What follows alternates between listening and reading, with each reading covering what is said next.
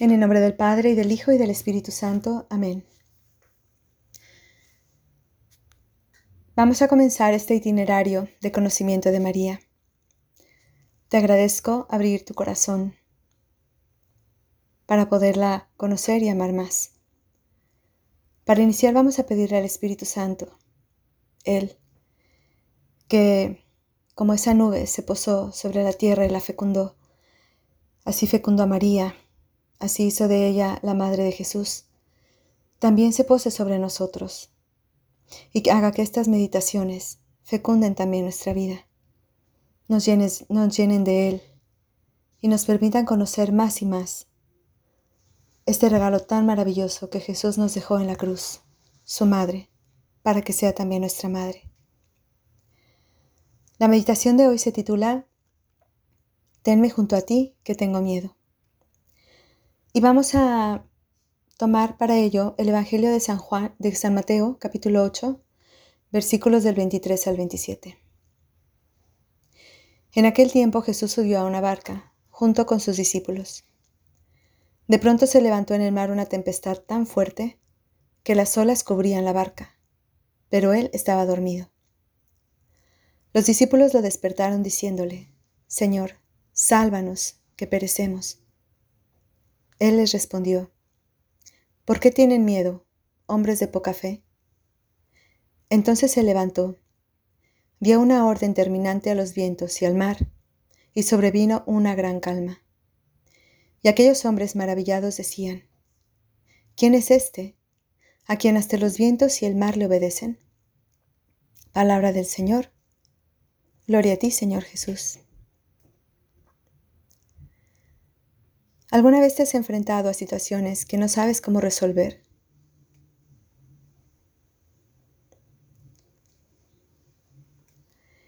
¿Has vivido o estás viviendo una tempestad en tu vida en la cual sientes que no tienes el control y que tu barca se hunde? Te puede pasar como a los apóstoles. Simplemente constatar que ante las fuerzas de la naturaleza, ante las dificultades, ante las pruebas, no puedes dirigir tu vida, no puedes dirigir tu barca.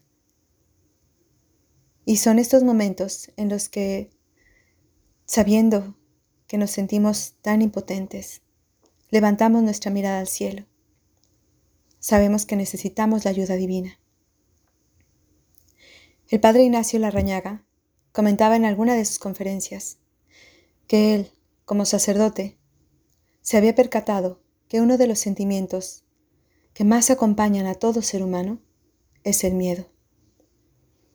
Verdaderamente podemos estar muy preparados para la vida, tener grandes carreras, grandes profesiones, tener un gran negocio, éxitos a nivel de estudios o profesionales, tener dinero.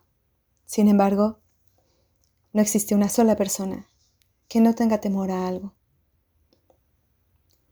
A veces tenemos miedo al futuro.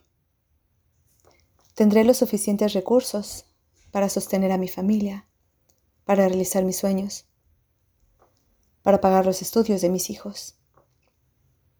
Tenemos miedo al fracaso en nuestra vida personal o matrimonial o profesional. Tenemos miedo de no saber o no ser capaces de dominar alguna pasión o adicción que nos, que nos está superando. Tenemos miedo de que nuestras heridas no nos permitan vivir en libertad. Tenemos miedo a no saber levantarnos después de una situación difícil, de una caída. Pero sobre todo, uno de los miedos que más he encontrado en el ser humano es el miedo a no ser amado, a no ser aceptado. Tal vez el miedo a la soledad, Ciertamente como seres humanos somos muy vulnerables, muy pequeños. Los apóstoles eran expertos en materia de embarcación, conocían perfectamente el agua, el, mar de Tiberíades, conocían también la fuerza de los vientos, las nubes. Sin embargo, en ese momento no sabían qué hacer. Ante la tormenta, estaban a punto de naufragar y sabían que nada, podían hacer para resolverlo. Bueno, aún había una esperanza. Sabían que Jesús estaba con ellos.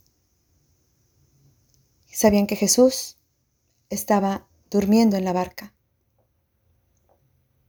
Cuando el profeta Jonás decidió subir también a una barca resistiéndose a predicar en Nínive, los marineros clamaron a Dios, porque vino una tormenta con la cual iban a perecer todos.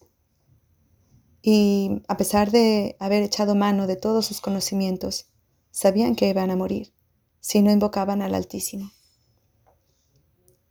Ante momentos de dificultad, tenemos que levantar nuestra mirada al cielo y pedirle a aquel que todo lo puede que nos ayude. ¿Estás atravesando alguna tormenta? ¿Hay miedos en tu corazón? Por más que des vuelta en tu cabeza a soluciones y que pases noches enteras en vela pensando en posibilidades de arreglar tu pasado o mejorar tu futuro, hoy te quiero dar el secreto de tu paz. Clama al Señor como ellos lo hicieron. A veces podemos hacerlo con la urgencia y exigencia de los apóstoles. Sálvanos, Señor, que perecemos. O como un hijo que sabe que su Padre es todopoderoso y lo ama Padre, no sé cómo resolver esto. Esto me supera. Pero confío en ti, lo dejo en tus manos. O bien, con la actitud de aquel pequeño de seis años, que ante un terremoto en México corrió a su, madre y le dijo, Madre, mamá, abrázame, que tengo miedo. ¿Cuántas veces necesitamos ese abrazo de Dios? que nos asegura que todo va a estar bien, que no hay nada que temer, que el pasado ya está en su misericordia, que sus planes son de amor y no de aflicción, como decía Jeremías, que nuestros miedos son solo fantasmas que nos provocan tensión, ansiedad, que el futuro está en sus manos amorosas, que es nuestro pastor y nada nos faltará. Hoy te invito de manera especial a mirar a María. Ella también tuvo que vivir muchas tempestades en su vida, pero se confió plenamente en Dios. Le anunciaron que sería la madre del Salvador. ¿Cómo será esto? ¿Qué debo hacer? ¿Qué me va a suponer ser la madre de este niño? Al poco tiempo del nacimiento de Jesús, Herodes quiere matarlo y tiene que huir a Egipto cuando Jesús tiene 12 años, se le pierde por tres días. No sé si alguna vez has tenido la experiencia de tener un hijo que se pierda. Alguna persona me contó que dejó de ver a su niño y pensó que lo había perdido por dos minutos y casi muere.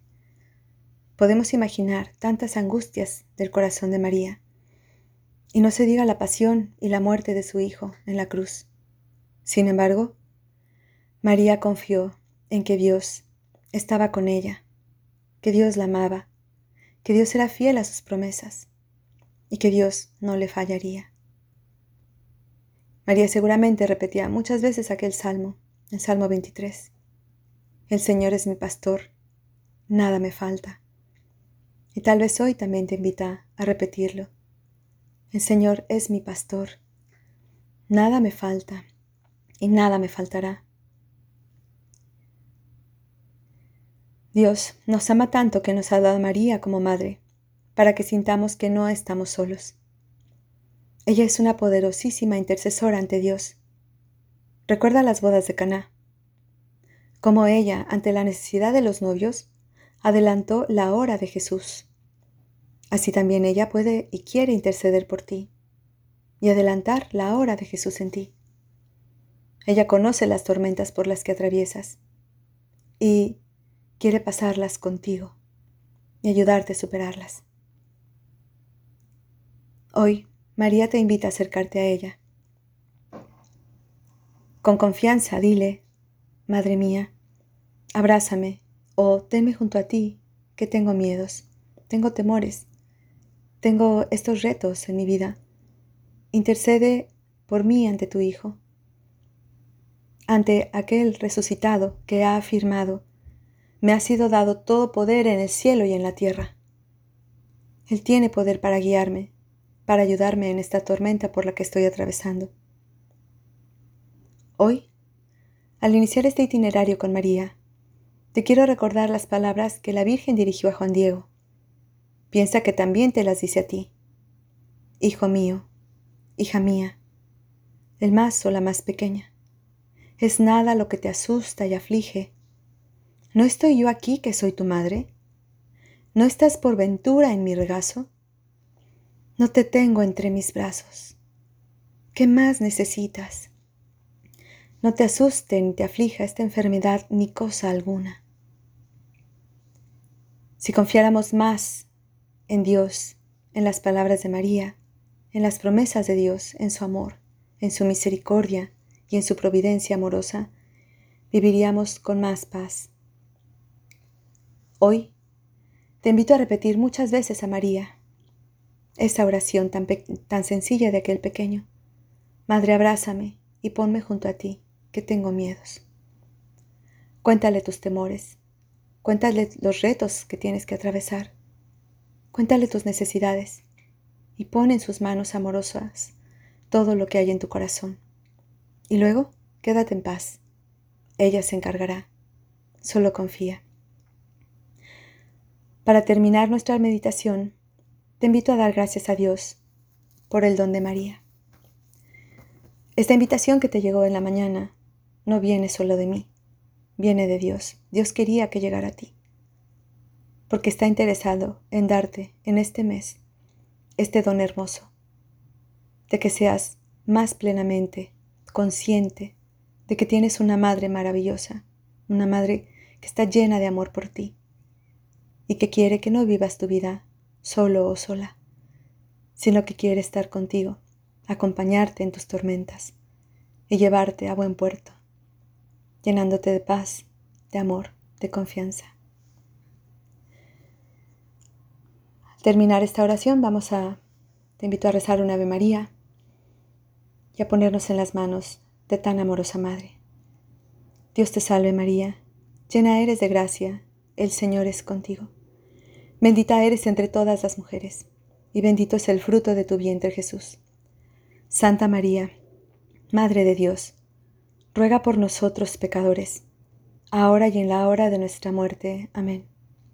Madre, tenme junto a ti, abrázame, que tengo miedo. Te amo, María. En el nombre del Padre, del Hijo y del Espíritu Santo. Amén.